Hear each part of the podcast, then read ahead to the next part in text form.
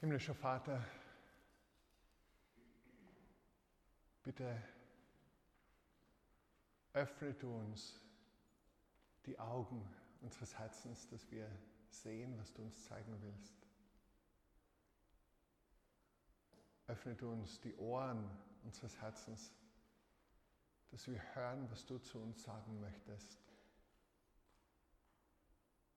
Und gib uns ein weiches, williges Herz anzunehmen, was du uns zeigst und zu uns sprichst. Amen. Für manche von euch ist es ganz gewohnt, was wir hier jetzt die letzten 15 Minuten, 20 Minuten gemacht haben. Für andere von euch ist es vielleicht ein bisschen äh, neu, auch in dieser Form neu, dass man da so lange singt und vielleicht so inbrünstig oder intensiv singt, dass manche ihre Hände heben und vielleicht sogar noch mehr oder weniger im Takt hin und her schunkeln.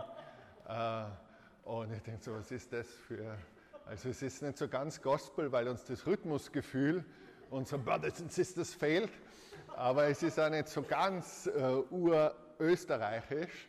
Äh, und äh, was, was passiert da eigentlich?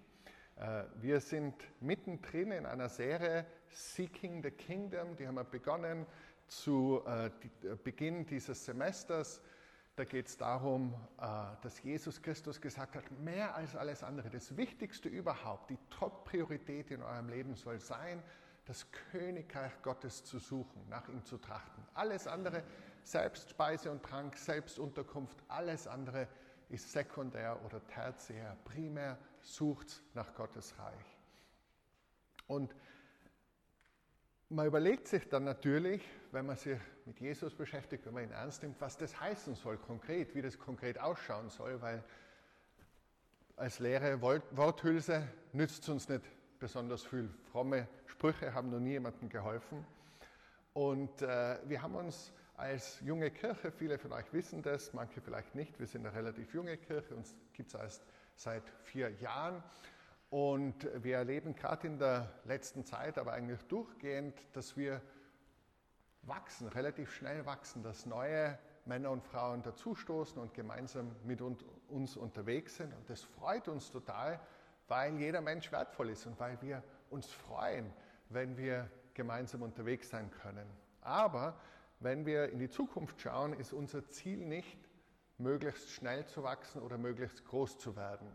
Weil Wachstum an sich überhaupt kein Indikator dafür ist, dass man das Richtige tut. Also wenn wir in die falsche Richtung gehen, je mehr Menschen mit uns gehen, desto schlechter unterm Strich.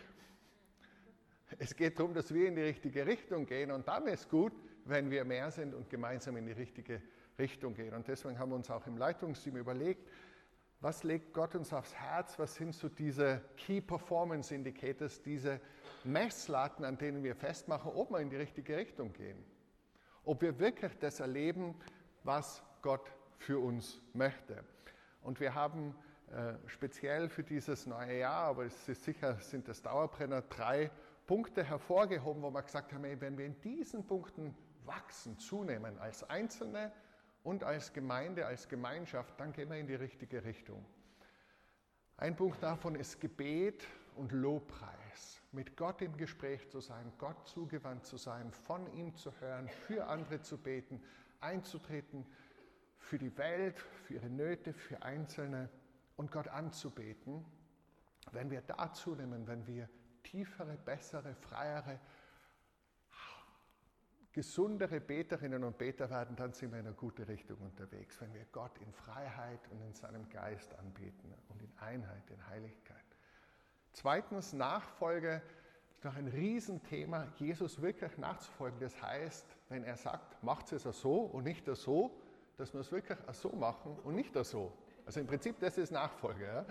Und das ist, betrifft natürlich ganz, ganz viele Aspekte unseres täglichen Lebens. Und der dritte Aspekt, Evangelium, dass wir die Botschaft von Jesus für uns selbst als frohe Botschaft hören und begreifen und von ihr ergriffen sind und begeistert sind, dass sie uns verändert und dass wir deswegen sie gerne mit Begeisterung weitererzählen. Also diese drei Punkte. Dominik hat letzte Woche über den Punkt Evangelium gesprochen, ich vorletzte über Nachfolge. Und heute soll es um das Thema Gebet und Lobpreis gehen. Worship, Anbetung und Gebet. Auch nächste Woche haben wir jemanden da speziell zum Thema Gebet. Also heute möchte ich aber Worte zum Thema Lobpreis sagen. Deswegen die Frage, was macht man da eigentlich, wenn wir aufstehen und da gemeinsam Lieder singen? Ich habe euch den Vers schon zuvor vorgelesen.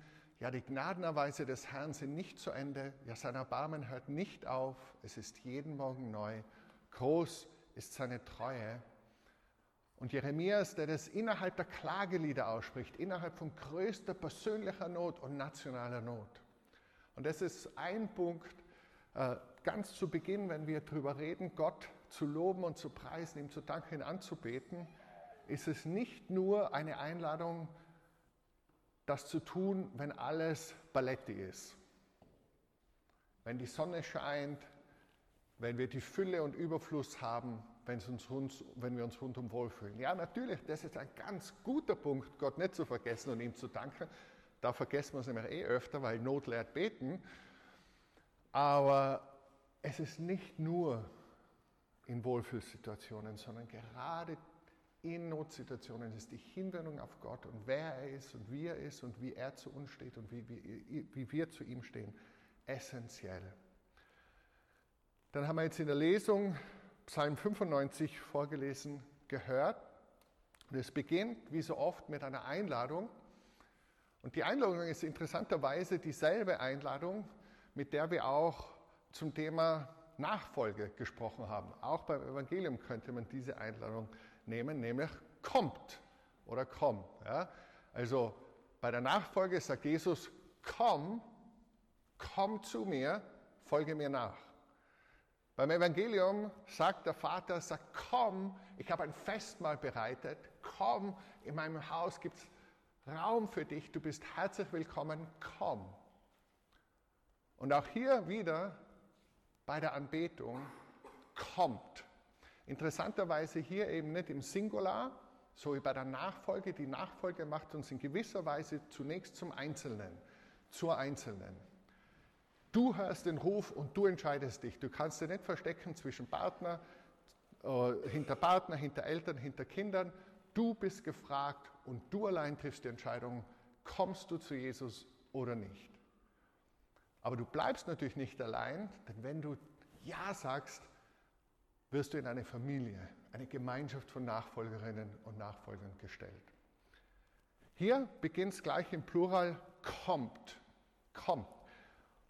Und hier redet nicht jetzt der Sohn Gottes, hier redet nicht der Prophet im Namen des Herrn, sondern so wie ich den Psalm verstehe, ist es ein Lobpreisleiter. Der sagt, hey, kommt's, Gemma, let's go, kommt's, kommt, kommt. Und ein Wort, das im Neuen Testament immer wieder vorkommt, ist einander liebt einander, ermutigt einander, tröstet einander, tragt einer des anderen Lasten, all, alle Lohn, einer des anderen, einer den anderen.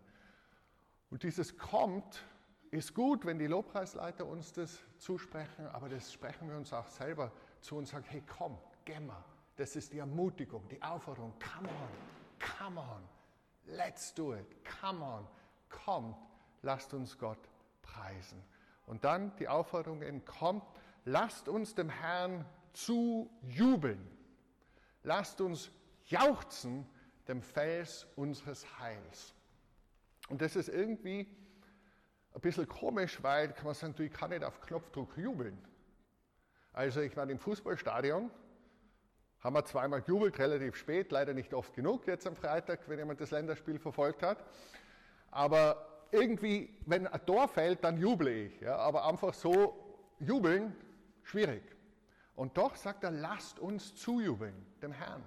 Lasst uns jauchzen. Und dann sagt er schon ein bisschen, dem Felsen unseres Heils. Es geht ums Heil, es geht um Sicherheit, um Geborgenheit, um Erlösung. Und dieser Fels, der unverrückbar ist, dieser Fels, der unerschütterlich ist, ihm wollen wir zujubeln und zujauchzen. Und dennoch, wenn ich jetzt in unserem westeuropäischen Setting daherkomme, so Sonntagmorgen sagt, hey Church, lasst uns Gott zujubeln, werden vielleicht drei oder vier von euch sagen, uh, endlich geht die Post ab in der Citykirche Und wahrscheinlich 95 Prozent sagen, na bitte nicht so emotioneller Druck und das Pushen, das kann ich schon gar nicht haben.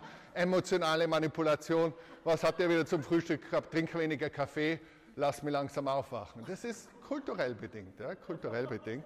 Aber ich sage es euch nur, die Juden, unsere älteren Brüder und Schwestern im Glauben, von denen wir die Psalmen bekommen haben, haben gesagt, lasst uns jauchzen, lasst uns jubeln. Fährt fort, vor sein Angesicht treten mit Dank. Und dieser Ausdruck ist so bedeutungsvoll, wenn du die Bibel dir öfter auf der Zunge zergehen lässt, nämlich das Angesicht Gottes. Ihr wisst, wenn ihr mich öfter reden gehört habt, dass eine meiner Lieblingsstellen ist, wo Mose, der Mann Gottes, in das Zelt der Begegnung geht und dort mit Gott redet, von Angesicht zu Angesicht. Panim al Panim. Wie ein Mensch mit seinem Freund. Das heißt, lasst uns vor sein Angesicht treten, bedeutet, lasst uns in Gottes Gegenwart kommen, so real, so intim, so deutlich, wie wenn ich mich mit einem Freund oder einer Freundin treffe. Gott ist ein Gegenüber. Gott ist ein Du. Gott ist kein Es. Gott ist nicht irgendwie eine große Macht, der Kosmos, der irgendwie vielleicht uns zugewandt ist oder auch nicht. Gott ist eine Person, kein Mensch, nicht körperlich, aber eine Person mit Charaktereigenschaften, mit Wesenszügen, mit Willen, mit Emotionen. Lasst uns vor sein Angesicht treten mit Dank. Wenn du am Sonntag hierher kommst, spreche jetzt zu denen, die länger in diesem Weg Jesu unterwegs sind, ist dir das bewusst, dass du da vor jemanden trittst, der ein Angesicht hat, eine Person, die dich sieht und die du kennen kannst. Und wenn du das Ganze vielleicht erst kennenlernst, wie cool ist das denn? Gott ist Person. Du kannst ihn kennenlernen. Er hat Emotionen dir gegenüber. Er liebt dich. Er ist weise, er ist heilig, er ist gut. Und dann wieder emotionale Manipulation mit Psalmen ihm zujauchzen. Na eben nicht, sondern er sagt, hey, und das wird er begründen, lasst uns Gott zujauchzen mit Psalmen und dann sagt er schon, okay, ich weiß eh, Citykirche, Glaube mit Herz und Hirn, ich muss argumentieren. Nächster Punkt, denn, denn, da kommt mehrfach denn vor. Also er macht nicht nur so emotionale Come on, push, push, push, sondern er sagt, okay, ist da zu viel, zu emotional? Lass uns drüber nachdenken. Schalten wir unser Hirnkastel ein. Glaube mit Herz und Hirn. Da haben wir es gelernt in der Bibel.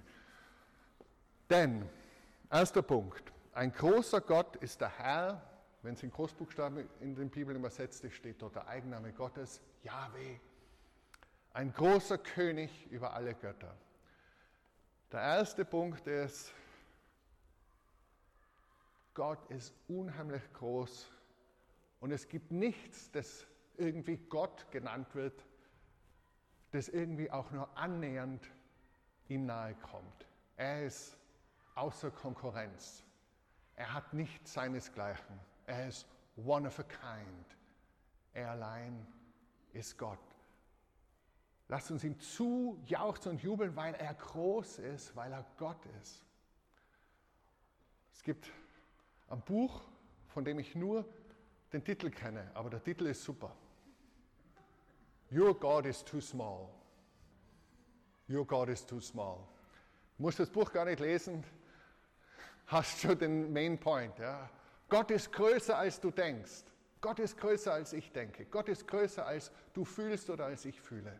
Unser Bild von Gott ist oft viel zu klein. Gott ist der Schöpfer des Universums. Er ist unendlich groß. Ein großer König über alle Götter. Er begründet weiter, nächster Punkt, die Tiefen der Erde, die Höhen der Berge, das Meer und das Trockene. Alles, was du siehst, alles, was du wahrnimmst, kommt von ihm und gehört ihm. In seiner Hand sind die Tiefen der Erde, in seiner Hand. Und die Höhen der Berge sind auch sein. Sein ist das Meer, er hat es ja gemacht. Und das Trockene, seine Hände haben es gebildet. Das heißt, alles, was du siehst, oben oder unten, nass oder trocken, sichtbar oder unsichtbar. Es gibt nichts, das nicht von Gott gemacht wurde. Gott ist der Einzige, der ungeschaffen ist, der Einzige, der ewig ist, der Einzige, der ohne Anfang ist. Alles hat einen Anfang, außer Gott, er allein ist ewig. Unser Hirnkastel wird gesprengt von dieser Vorstellung. Wir können zurückgehen und sagen, okay, gehen wir vier Milliarden Jahre Beginn des Planeten Erde, 14 Milliarden Jahre plus minus Beginn des Kosmos mit dem Urknall. Machen wir nochmal 14 Milliarden dazu, aber es ist egal, wie viel du dazu machst, du wirst es nicht erschöpfen. Gott ist ewig. Er ist der Einzige, der ungeschaffen ist. Und wenn du darüber allein darüber nachdenkst, dass du mit diesem Wesen sprichst, das allein ewig ist, das allein ungeschaffen ist, das allein keinen Anfang und kein Ende hat, eigentlich, wenn du den Gedanken dir zu Herzen nimmst, rinnt da ein kalter Schauer über den Rücken von Ehrfurcht. Und du denkst da, wow, the Ancient of Days.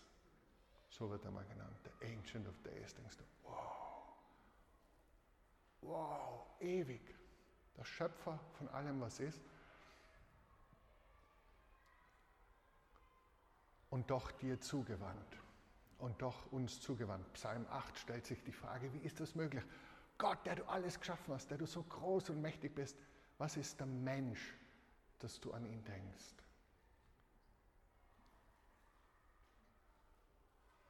Und genau diese Selbstoffenbarung Gottes, die im Zentrum der jüdischen Bibel und des christlichen Neuen Testamentes steht, diese Selbstoffenbarung Gottes, die uns zugewandt ist, die führt uns hinein in Lobpreis und Anbetung. Es gibt nichts, das Gott nicht erschaffen hätte. Es gibt nichts, worüber Gott nicht König wäre. Und dann wiederholt das wieder der Imperativ. Kommt, kommt. Sagt er, okay, zuerst war es ja vielleicht sehr emotional, jetzt habe ich es euch begründet. Der Schöpfer, der Allerhalter, der Ewige, der Allmächtige, kommt. Und er sagt, lasst uns anbeten und uns neigen. Vielleicht etwas ehrfürchtiger und stiller als das Jauchzen und Jubeln zu Beginn. Etwas andächtiger, weil wir ergriffen sind von diesem fast heiligen Schrecken. Ich glaube, wer wirklich Gott erlebt, hat einen heiligen Schrecken. Nicht einen Schrecken der Angst, die vollkommene Liebe treibt die Angst aus, aber einen Schrecken der Ehrfurcht zu sagen, wow. Gott ist nicht so, manchmal denkt man so, wenn wir Gott spüren, so ein bisschen wohlig warm. Kennst du das, wenn ihr, sind es 9 Volt Batterien, die die zwei Dinger oben haben, wo du so mit der Zunge drauf tun kannst, dann spürst du das? Wer hat das schon gemacht? Okay, einige von euch. Müsst ihr mal ausprobieren. Äh, und manchmal haben wir so, wenn wir Gott erleben, ist ungefähr, denkt man, boah, ich habe Gott gespürt, ist so wohlig warm gewesen und das ist ungefähr so, als wie wenn man, also positiv halt, aber der Vergleich ist, in die Starkstromleitung oder Überlandleitung greifen. Also das, was wir manchmal als Erfahrung Gottes bezeichnen, ist gerade so oberhalb der Wahrnehmungsschwelle. Gott selbst wenn er sich nicht bremsen würde und zurücknehmen würde, würde man vergehen. Aber er bremst sich und nimmt uns zurück. Er nimmt Rücksicht auf unser Fassungsvermögen. Er ist uns zugewandt. Lasst uns anbeten und uns neigen. Lasst uns niederknien vor dem Herrn, der uns gemacht hat. Und ich finde auch spannend, dass der Psalmist hier so deutlich über unseren Körper spricht. Uns neigen, uns niederknien. Und wir sind eben nicht nur irgendwie äh, Geistwesen, die in einer Fleischbox eingesperrt sind und die man idealiter hochladen könnte in die Cloud, damit wir unsterblich sind, sondern wir sind Menschen aus Fleisch und Blut, Nefesh, körperlich, geistige Wesen, und zwar eins.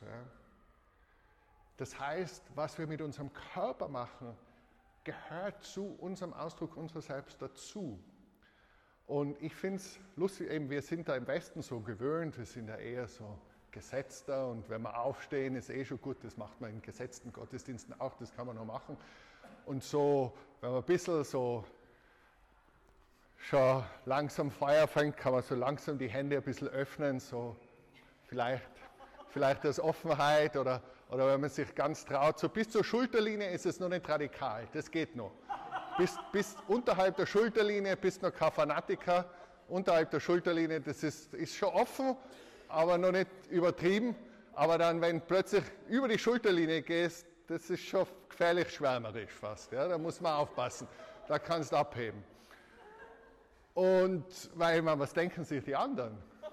Weil die wissen ja nicht, dass du eigentlich eher denkender und skeptischer Mensch bist und vernünftig und Wissenschaftler vielleicht auch noch und Forscherin. Das weiß man nicht. Die könnten ja denken, du bist voll einfach so ein Jesus-Freak. Und so, so geht es uns manchmal. Ja. Aber ich finde das schön, ich weiß nicht, ob ihr den Nicky Gamber kennt, das ist ein anglikanischer Pfarrer, mittlerweile in Rente in London und sehr mit dem Alpha-Kurs verbunden und mit vielen anderen coolen Geschichten. Und er sagt, du, äh, du kannst schon einfach sitzen oder auch nur so dastehen, nur solltest wissen, das ist eine experimentelle, neuartige Form des, der Anbetung. Wenn du traditionell willst, Hände hoch. Ja? Also du, es ist erlaubt, wir sind eine moderne Fresh Expression, du kannst das experimentieren, ich mache es ohne Körpereinsatz, ist okay, ist total erlaubt, nur traditionell ist es nicht.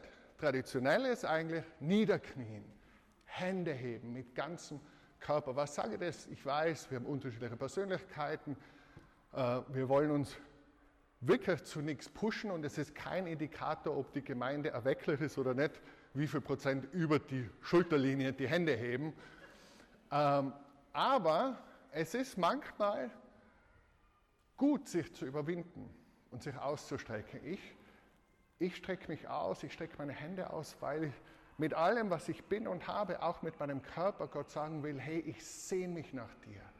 Ich brauche dich, ich will dir begegnen, ich liebe dich, ich sehne mich nach dir. Deswegen setze ich meinen Körper ein, weil das, ich kann nicht immer reden, ich kann nicht immer das Herz hinaus, aber ich kann mit meinem Körper Gott signalisieren und ausdrücken, boah, du bist herrlich, ich bete an und ich, ich will dir begegnen, ich liebe dich. Und für mich war das tatsächlich in meiner Erfahrung hin zur Anbetung und Lobpreis so ein neuralgischer Punkt, diese Überwindung der Schulterhöhe. Ne? Deswegen rede ich so viel drüber.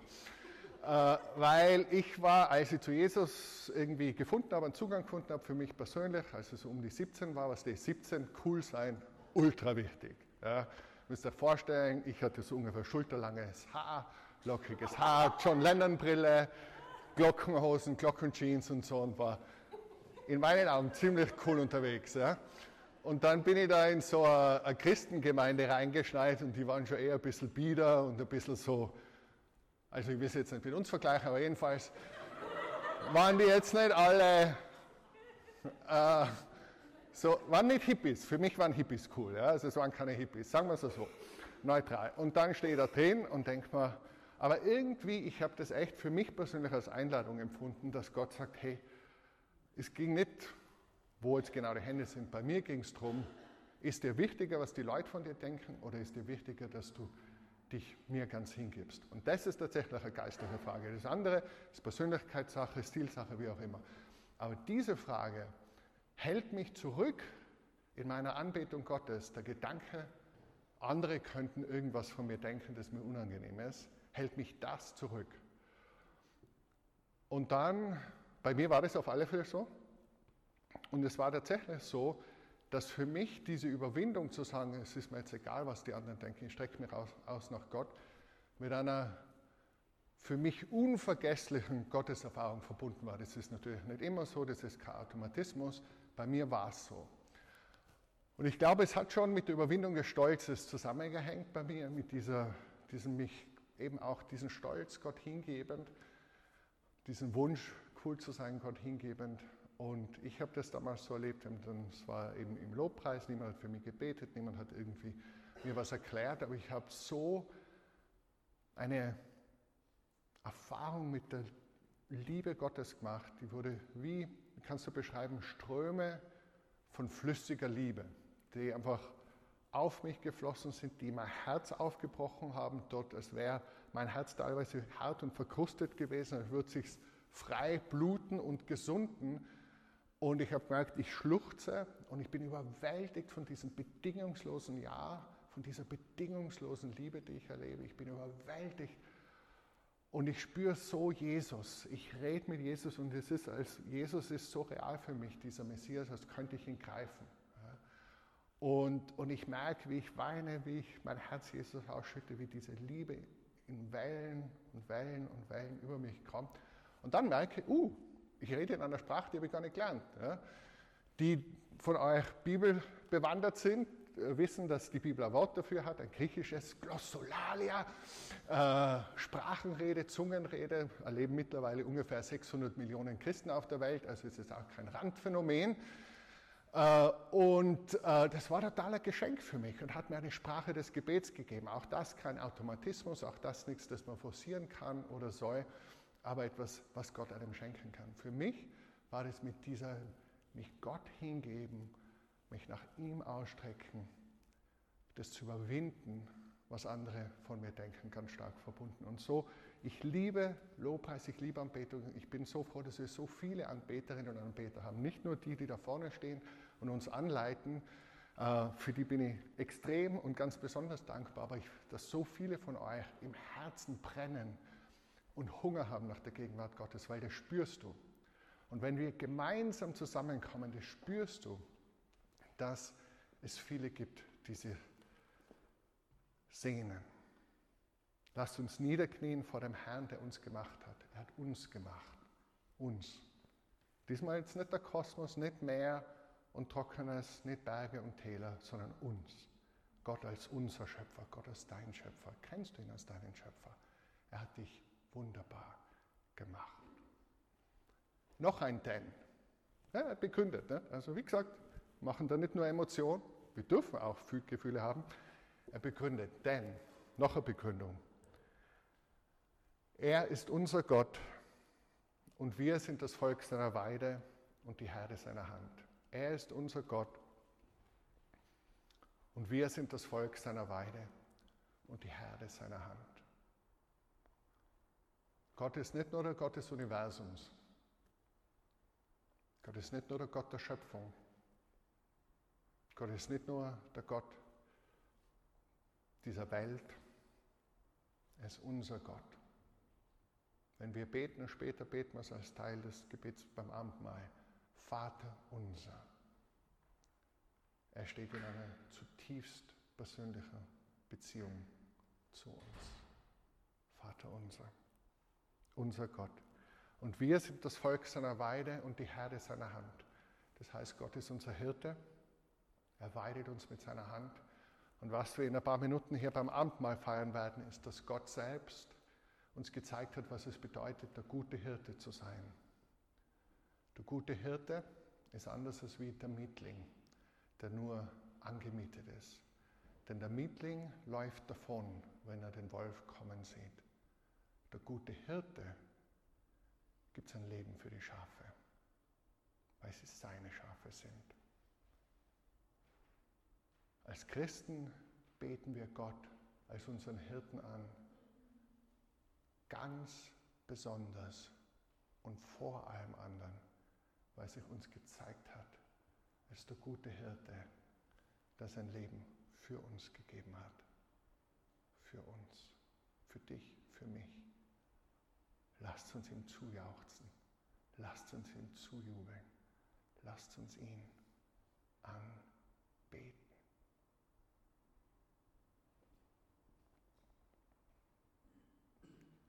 Der Psalm fährt dann noch fort und sagt, heute, wenn ihr seine Stimme hört, heute, wenn ihr seine Stimme hört, das heißt, wenn wir Gott anbeten, weil Gott eben ein lebendiges Gegenüber ist, weil wir vor sein Angesicht kommen, weil Gott eine Person ist, kann man davon ausgehen, damit rechnen, dass Gott spricht. Gott ist nicht stumm, Gott spricht, er offenbart sich. Maßstab all seiner Offenbarung ist die Heilige Schrift, unvergleichlich, der Maßstab uns gegeben als Richtschnur von Gott inspiriert. Und oft spricht Gott so, dass er uns an Offenbarungen erinnert, die er in der Schrift gegeben hat. Sehr, sehr oft, vielleicht, ich weiß nicht, in 90 Prozent der Fälle oder mehr. Ich habe es nie statistisch untersucht. Gott spricht. Kennst du das, wenn du merkst, das ist jetzt nicht nur ein guter Gedanke oder eine interessante Illustration, sondern jetzt redet er zu mir. Ich erlebe es manchmal so, manchmal als total tröstlich, so jetzt nimmt er mir in den Arm, steigt mir den Rücken, das ist super, oder so, uh, jetzt hat er mir am Schlawittel und äh, jetzt reden wir mal Tacheles. Gib beides. Kennst du das? Wichtig ist das Letzte, mit diesem Gedanken schließe ich. Verhärtet euer Herz nicht. Etwas vom Gefährlichsten, das wir haben können, ist ein hartes Herz. Auch das passt wieder in die aktuelle Situation hinein. Ja, wir sollen Böses Böse nennen, Terrorismus Terrorismus nennen. Und trotzdem sind wir so herausgefordert, unser Herz nicht zu verhärten. Und das ist unheimlich schwer. Unheimlich schwer. Unheimlich schwer. Ich kann nicht sagen, dass es mir gelingt. Und dennoch glaube dass Gott es von uns will. Dass man, und das heißt nicht eben Böses geschehen lassen, uns nicht zu wehren, Täter nicht zu bestrafen. Aber es heißt, ein weiches, barmherziges, liebendes Herz zu bewahren. Wie schwer ist es? Ich weiß, was manche von euch gerade erleben. Wie schwer ist es, dass euer Herz nicht hart wird? Wie schwer ist es, dass mein Herz nicht hart wird? Auch dafür gibt es Medizin. Auch dafür ist letztlich die Medizin, die Liebe Gottes ausgegossen in unser Herzen. Die Liebe Gottes, die wir heute bald schmecken können, wenn wir Brot und Wein teilen, als Erinnerung daran, dass Gott uns so sehr geliebt hat, die Welt so sehr geliebt hat, dass es einen einzigen Sohn gab. Seinen einzigen. Dass jeder, der in ihn glaubt, nicht verloren geht, so ewiges Leben hat. Church, lasst uns wachsen im Gebet und in der Anbetung, denn unser Gott ist würdig. He is worthy of it all. Amen.